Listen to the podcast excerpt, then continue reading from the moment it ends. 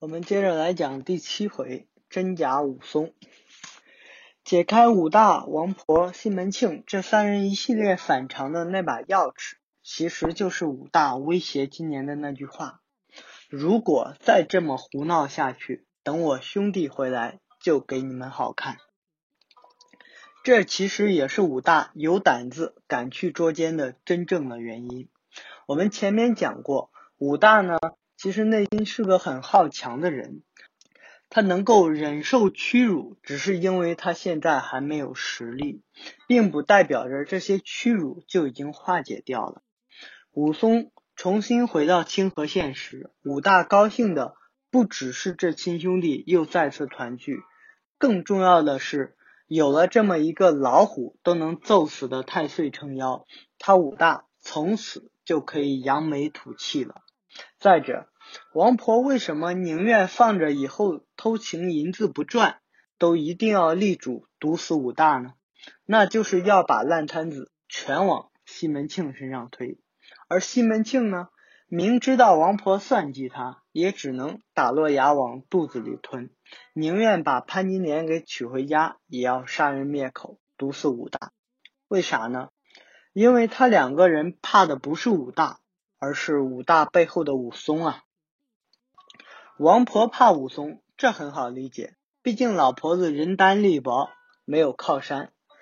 武松是清河县刑警队大队长，要收拾他和玩儿一样。可是西门庆呢，是清河县里的头号官商，黑白两道都游刃有余。可就这样了，他都怕的要命，怕到把武大给封了口，这很蹊跷啊！因为我们知道杀人灭口这种勾当，即使是在黑道上，也不是随随便便都用的。但凡是被灭口的对象，无外乎就两种情况：第一，是其本人就一直想要杀死对方；第二，就是其掌握了置对方于死地的把柄。我们来看一下武大的情况。首先，武大本人对西门庆没有任何威胁可言。他能杀得了西门庆吗？你给他一把 AK 四七，他都不见得能够冲进西门大官人的府邸。所以第一种情况不成立。那么我们来看第二种情况：武大手上有能置西门庆于死地的把柄吗？把柄倒是有一个，那就是西门庆和潘金莲偷情，然后踢伤了他。可是这个勾当虽然很可恶，但还不至于达到非死不可的地步吧？毕竟这中间没有人命干系在里边，就算武大把这个捅给了武松，这西门庆大不了就被武松暴打一顿，怎么着也不至于有性命之忧啊。那么就只有一种解释了，那就是对武松而言，这就是非死不可的事情。一旦他知道了，就会要了西门庆的命。《金瓶梅》中的武松是个什么样的人呢？请大家先把《水浒传》中那个打虎英雄。从大脑中暂时抹去，因为这两者的差别实在太大了。首先是这打虎的身价，《水浒传》里打虎的赏金是多少呢？一千贯，也就是折合现在的人民币五十万块钱。而在《金瓶梅》中是多少呢？白银五十两，也就是折合现在的人民币两万五千块钱。看看，足足差了二十倍之多。这不知道的还以为。武松打死了只猫呢。我们再来看看武松的查案过程。在《水浒传》中，武松呢先是询问了潘金莲武大得的是什么病，吃的是谁家的药，谁来验的尸，然后就通过这条线索找到了验尸的何九叔，从九叔那里拿到了重要的物证武大的一块骨头，然后又通过九叔找到了运哥，拿到了捉奸的人证，最后用威势。逼得王婆和潘金莲承认了犯罪事实，录下了口供。整个办案过程非常清晰，可以说是一个经典的、足以写进刑警教程的刑侦办案例证。只是因为官府有意包庇，所以他最后暴力执法，斗杀了西门庆，依然还是显得合乎情理的。并且杀完人之后，他也是大大方方、潇潇洒洒的去县里投案自首。而在《金瓶梅》中呢，潘金莲已经躲到了西门庆家里去了，武松根本就找不到他。然后去问王婆，居然还被老婆子两三句就给打发了，什么关键线索都没问到。而最为关键的人证何九叔已经外逃不知去向，武松只是被一个多嘴的街坊提醒，才找到了运哥。但是这小孩唯一能证明的也只是捉奸这件事情，所以武松是在没有任何确凿证据的情况下，就凭自己的乱猜乱想，杀奔狮子酒楼，准备杀西门庆泄愤。而即便是这个心思，他也没能如愿。西门庆得到消息，早溜掉了。武松只是杀了一个当时正在和西门庆吃酒的县里衙役，然后武松就被正好巡街路过的警察抓了起来，扭送到了县里。